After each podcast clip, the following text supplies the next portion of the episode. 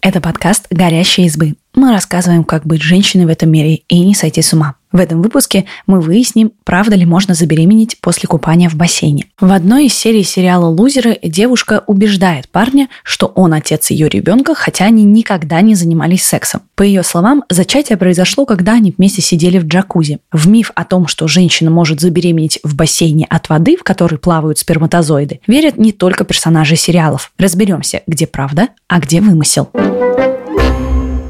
Что должно произойти, чтобы женщина забеременела? Для этого нужно, чтобы сперматозоид оплодотворил яйцеклетку женщины. Это непростой процесс с кучей препятствий. Во время секса семенная жидкость или эйкулят мужчины попадает во влагалище женщины. В эйкуляте содержится до 300 миллионов сперматозоидов. Один из них пройдет путь из влагалища к маточным трубам и оплодотворит яйцеклетку. А яйцеклетка, в свою очередь, для этого должна выйти из яичника в маточные трубы. Это происходит во время овуляции. Секс за 5 дней до овуляции и во время нее самый благоприятный для беременности. Вне овуляции шансы забеременеть ниже, но они все равно есть. Сперматозоиды живут во влагалище около недели, а овуляция может наступить позже ожидаемого. Женщина может забеременеть во время секса без проникновения. Да, беременность может наступить и без проникновения, но не через непорочное зачатие. Сперма может попасть внутрь вагины при взаимной мастурбации. Эту технику еще называют фингеринг. Сам по себе он не может привести к беременности, но если пальцы партнера касались половых органов женщины, а на них была сперма, это возможно, хотя шансов мало. Сперматозоиды вне человеческого тела быстро гибнут.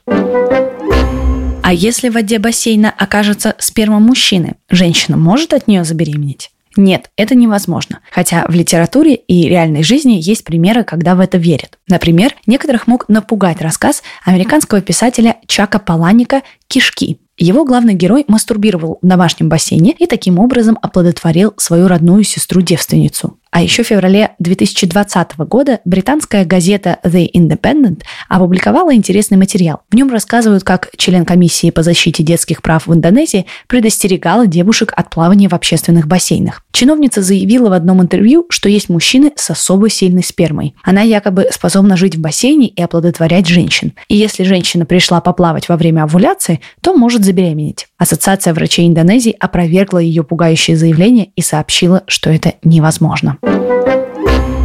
Что мешает сперме из бассейна оплодотворить женскую яйцеклетку? Сперматозоиды не смогут выжить в бассейне. Вне человеческого тела они быстро погибают, а в хлорированной воде еще быстрее. Также врачи полагают, что сперма в бассейне теряет свою целостность. Сперматозоиды остаются без защиты и добраться до влагалища им катастрофически трудно.